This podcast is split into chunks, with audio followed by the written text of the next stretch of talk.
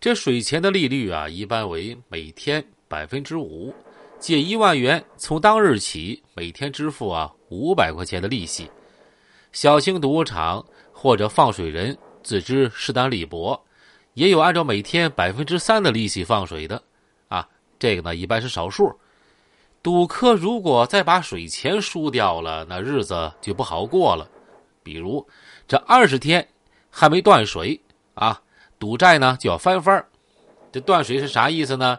就是指赌客呀借了水钱还不起了，自己上门或者呢托人啊求水公司宽容。水公司老板看在朋友份上放宽一马，准许从某一天起不再计算利息，但是本金和已经发生的水钱是必须还的。这水公司都养着一批打手，或者携带着片刀啊、火枪啊，乃至军用警用枪械，专门负责讨债啊。水公司的人第一次找上门呢，欠债者要写下字据，约定还钱的最后期限，一般是十天左右。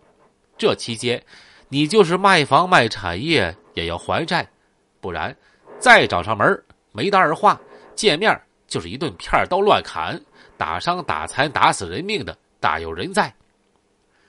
这种血腥的讨债方式具有极大的威慑力，一是让那些借水钱者量力而行，二是迫使借债者砸锅卖铁也要还钱，从而保障了水公司的利益。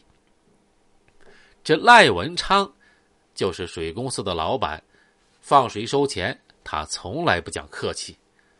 总有一些输红眼的孤注一掷者，借下水钱呢无法偿还，只好逃之夭夭了。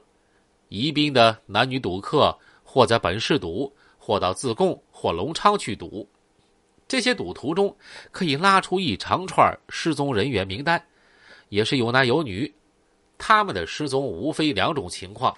一是已经被打死了，二是逃亡在外，永不敢在家乡露头了。赌场约定俗成的法律只有一条，那就是欠债还钱，输就是输，赢就是赢，无论谁欠下债务都必须偿还。为此，赌客和赌客之间，水公司和赌客之间，常因追债啊大打出手，动刀动枪，砍杀的血肉横飞。即便如此，赌场内部仍然是赌客蜂拥。所谓“沉舟侧畔千帆过，病树前头万木春”啊，这赌徒啊就是赌徒啊，这赌博啊就像那个扎马飞似的，让人兴奋。没有人去想输光钱的痛苦。赌徒的血液中有一种激素，不到分文不剩的那一天，他们就不会离开赌台。赖文昌却是另外一种情形，他经营的是个产业，那些赌徒啊，公司经理也好，私企大亨也好，还有囊中不俗的公务人员，社会上的款哥富婆，都是他的顾客。赌徒们输输赢赢，又赢赢输输，他的利润却在稳步上升。他管这叫社会分工不同，他要担的风险啊，完全在另一个方面。那么，今儿啊，咱就说一说这个北门大哥隋文昌。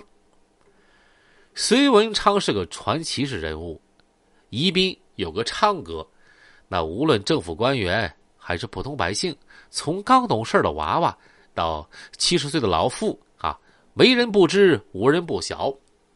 在马路上遇到麻烦，你说公安局的不行，你说刑警队的也有人不买你的账，但你说是昌哥的人啊。对方立马敬让三分，事情迎刃而解。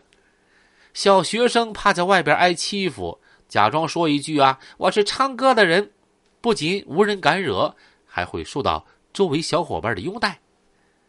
隋文昌在宜宾开发区购置了房产，那一带鸡鸣狗盗之辈立刻逃散，再不敢搁那儿啊为非作歹，招惹事端。